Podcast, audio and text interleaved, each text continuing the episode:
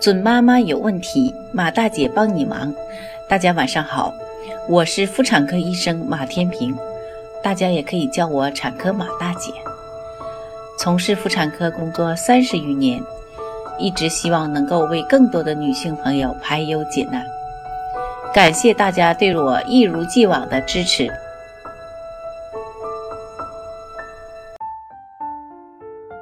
各位经历过怀孕生孩子的准妈。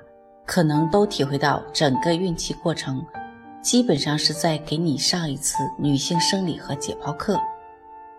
这些你平时都不可能关心和知道的生理和解剖名词，会一次次非常鲜活的在你的身上呈现出来。如果你不是学医的同学，如果你不怀孕呢，你可能这辈子也不会知道耻骨是什么，耻骨在哪里，也不会知道耻骨痛是啥滋味儿。导致耻骨联合分离和耻耻骨痛的主要原因呢是松弛素。怀孕以后呢，宝宝会越长越大，为了给宝宝腾出足够的空间和为分娩时宝宝通过骨产道和软产道做好准备，准妈妈会不断的分泌松弛素。松弛素所起的作用呢是让你的韧带松弛，这样平时非常紧凑的骨盆呢就可以适度的松弛。为宝宝的通过腾出足够的空间，这样呢，生宝宝的时候就会顺利。但是，韧带松弛呢导致的骨关节分离也会带来副作用。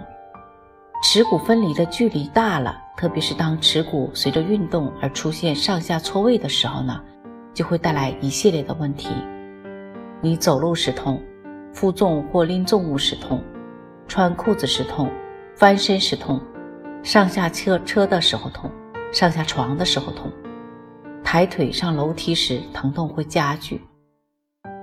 耻骨联合分离所带来的疼痛并不少见，这只是孕期的一个暂时性的变化，大多数不需要医疗的干预，可以通过以下的一些措施来缓解疼痛：做凯格尔运动和骨盆操，目的呢是锻炼盆底的肌肉，韧带可以松。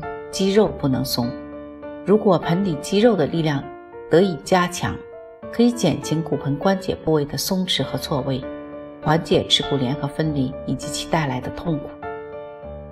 避免一些动作和体位：一、避免和减少负重或拎重物的机会；二、坐下来找一个舒服的体位穿裤子和脱裤子；三。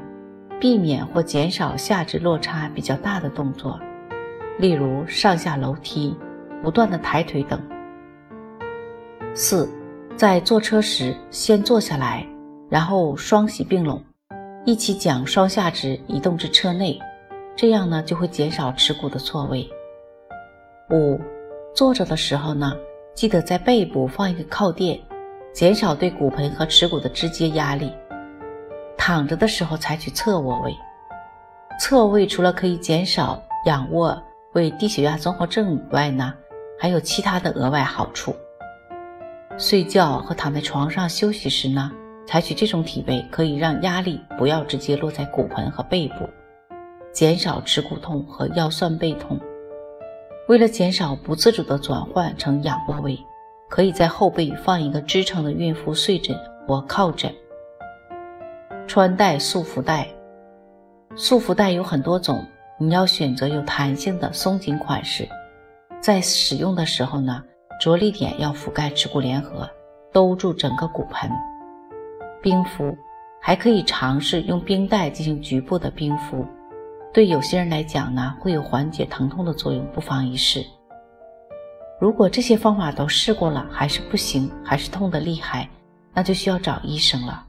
特别是疼痛科或者是康复科的医生就诊了，他们会给你更加有效的医疗方案。